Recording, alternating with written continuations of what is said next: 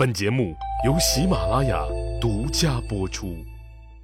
上集咱们说了，在老太监张贺的撮合和帮助下，孤苦伶仃的刘病已不但娶了媳妇儿，还生下了一个儿子。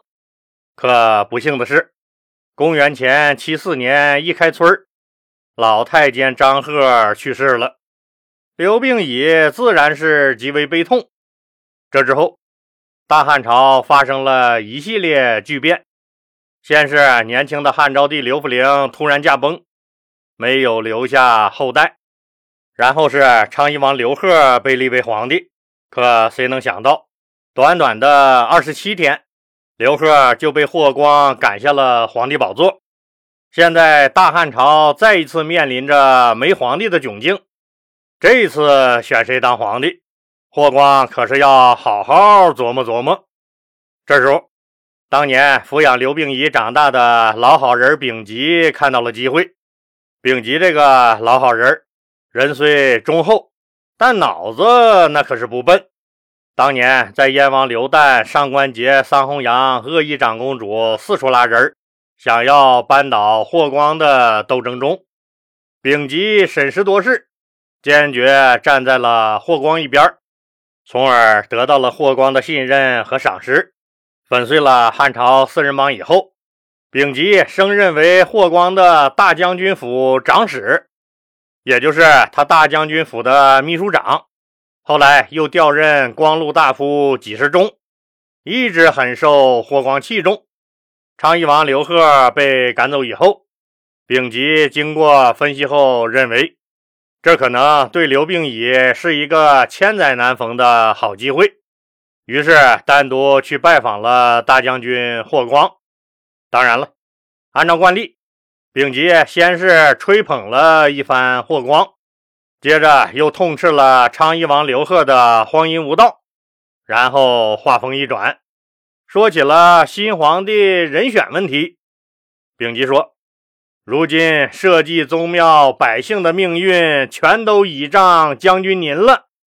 我曾听老百姓们议论，也了解了一下，民间对现在身为诸侯王或居于高位的那些皇室成员都没什么好印象。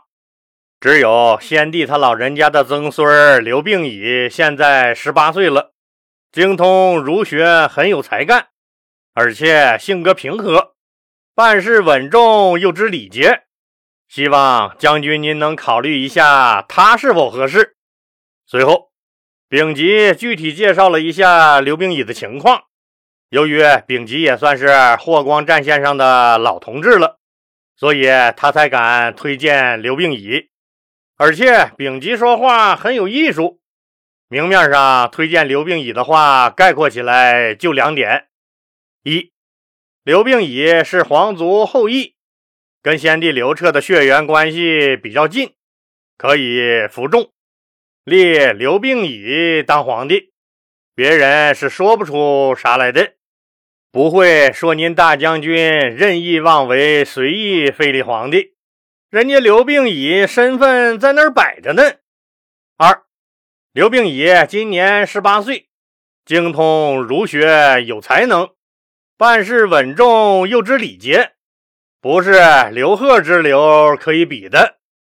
临了，丙吉又似乎无意间说了一句：“刘病已也是魏皇后唯一的后人了。”这句话让霍光心头一震。魏皇后是谁呀？当然是汉武帝刘彻的皇后卫子夫了。最后，丙吉建议霍光。如果可能的话，给刘病已一个机会，先当候选人观察一段时间，然后再做最后定夺。说完这些话，丙吉就告辞走了。丙吉出了霍家，在街上转了两圈，确定后面没人跟踪，一转身，滋溜一声钻进了老朋友太仆杜延年家。至于丙吉和杜延年唠了点啥，咱们就不知道了。再说大将军霍光，大家都是聪明人，自然凡事不用说破，点到为止就行。丙吉推荐刘病已，看似只说了以上两点，其实霍光明白，丙吉实际上说了推荐刘病已的四点理由，另外两点人家丙吉没直说，但那才是重点。霍光非常清楚丙吉提起皇后卫子夫的用意。卫子夫是谁呀？卫子夫是卫青的姐姐，是霍去病的小姨。霍去病和霍光是同父异母的兄弟，所以霍光也得管人家卫子夫叫声小姨。当年卫子夫可没少拉扯霍去病、霍光他们哥俩。现在丙吉的那一句“刘病已也是魏皇后唯一的后人了”，就是在提醒霍光。这个刘病已也是您霍光霍大将军在大汉朝皇族里唯一的亲戚。还有一点，人家丙吉同样没直说，但更重要，那就是刘病已无依无靠，势力单薄，让这个小子当皇帝，你让他朝东，他不敢往西；你让他去打狗，他绝对不敢去撵鸡。您咋捏咋是。朝廷还是您说了算。霍光觉得这个建议不错，就有了考虑刘病已的想法，但总觉得这个孩子年龄似乎有点大，寻思着再找一个小娃娃好控制。可是皇族名册都快让他翻烂了，不是年龄不合适，就是和汉武帝刘彻老刘头血缘关系太远，不服众。就在霍光拿不定主意的时候。他的铁杆小弟太仆杜延年来拜访，同样是推荐孤苦伶仃的刘病已。这下子您知道丙吉去找杜延年啥事儿了吧？杜延年说刘病已美名在外，人也厚道，更应该懂得感恩。太仆杜延年这老李前面讲过，就是帮助霍光搞倒了上官桀、桑弘羊的那个哥们儿。杜延年相当可靠，霍光很是看重他，他也是霍光集团的核心人物之一。杜延年的建议让霍光最终下了决心，于是霍光立即找来车骑将军张安世商量这事儿。随后，霍光让刘病已单独来见他。刘病已来到霍光府上，不顾自己皇族的身份。当即以晚辈的礼节给霍光磕了头，并亲亲的叫了声爷爷，一下子就拉近了和霍光的距离。虽然两人心里都明白，他们没有直接的血缘关系，但毕竟霍光也管人家刘病已的曾祖母叫小姨。通过刘病已的表态和对霍光爷爷的承诺。让霍光觉得自己的选择是对的。得嘞，把天大的一张馅饼给了面前这个唯唯诺诺的小子吧。当然，霍光还有其他盘算。正好自己还有一个小闺女没嫁人，以后许配给这小子当皇后，让这小子和自己的小闺女生下一个有霍家血统的孩子来，未来。天下不是还在我们霍家的掌控中吗？于是，霍光正式决定选择有着汉室正统血统却无依无靠、易于操控的刘病已。接下来就是走程序。首先，霍光再次召集中央部长级以上的高官会议，讨论皇帝人选问题。接着。以丞相杨敞为首的高官们一致提名刘病已为大汉朝第十任皇帝人选。又接着，会议全票通过杨敞同志的这个提案。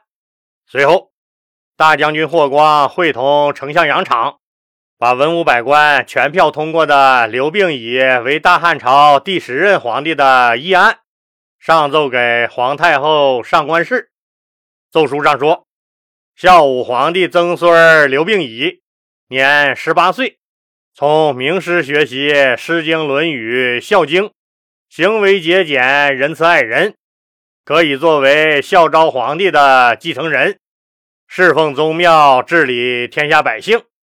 臣等冒死奏明太后，请求立刘病已为大汉朝皇帝。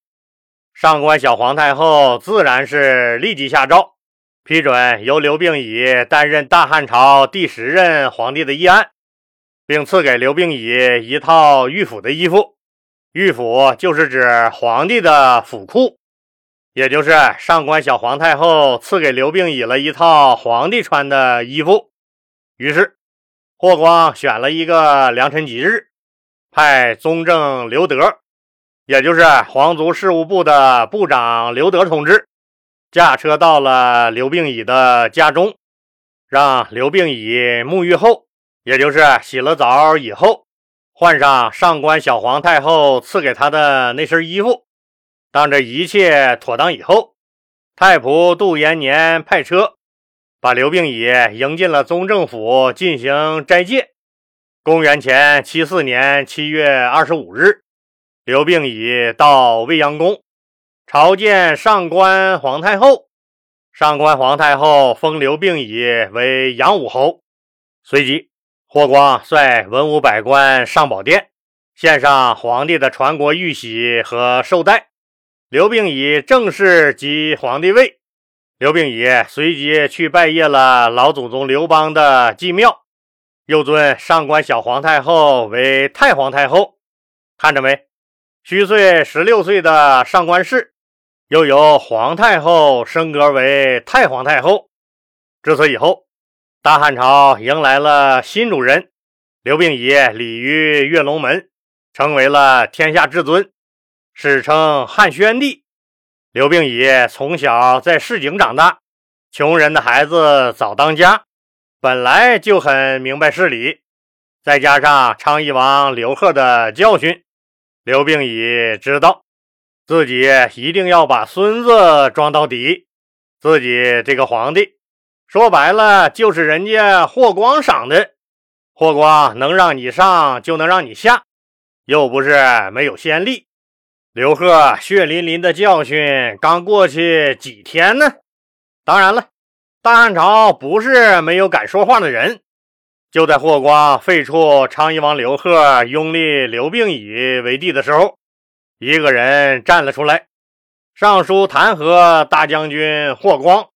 擅自废立皇帝，不守人臣之礼，大逆不道。这个敢摸老虎屁股的人是侍御史严延年。为什么他要上书弹劾霍光啊？因为除了侍御史，他还有一个身份，那就是被废的昌邑王刘贺是他女婿。本来自己的女婿当了皇帝了，可还没高兴一个月呢。就被霍光给免了，这么大口肥肉被人叼走，您说他延延年气不气死？对于延延年的这个弹劾，霍光根本懒得搭理他，但样子还是要做一做的，戏份还得做足。于是，为了做样子，也为了测试一下刘病已。霍光正式向刘病已提出归政于刘病已，也就是他这个辅政大臣不当了，把权力还给刘病已。那刘病已怎么处理霍光还政于自己的这个事件呢？能不能经受住这次考验呢？刘病已和霍光之间又发生了哪些精彩绝伦的故事呢？咱们呢下集接着说。现在喜马拉雅推出了给专辑投月票的活动，当然是免费的。兄弟姐妹们，记得把您手里的月票投给老李的这个专辑啊！月票多少就显示节目的受欢迎程度。老李还希望有条件的听友能加入老李的新米团，现在加入还是有优惠的，可能过一阵儿优惠要取消。因为苹果手机系统是个独立系统，所以苹果手机如果按月购买老李的新米团，享受不到连续包月的最优惠政策。老李建议用苹果手机的听友，直接购买包年服务，那个是最优惠的价格，能给您省下不少的钱。谢谢各位听友的支持。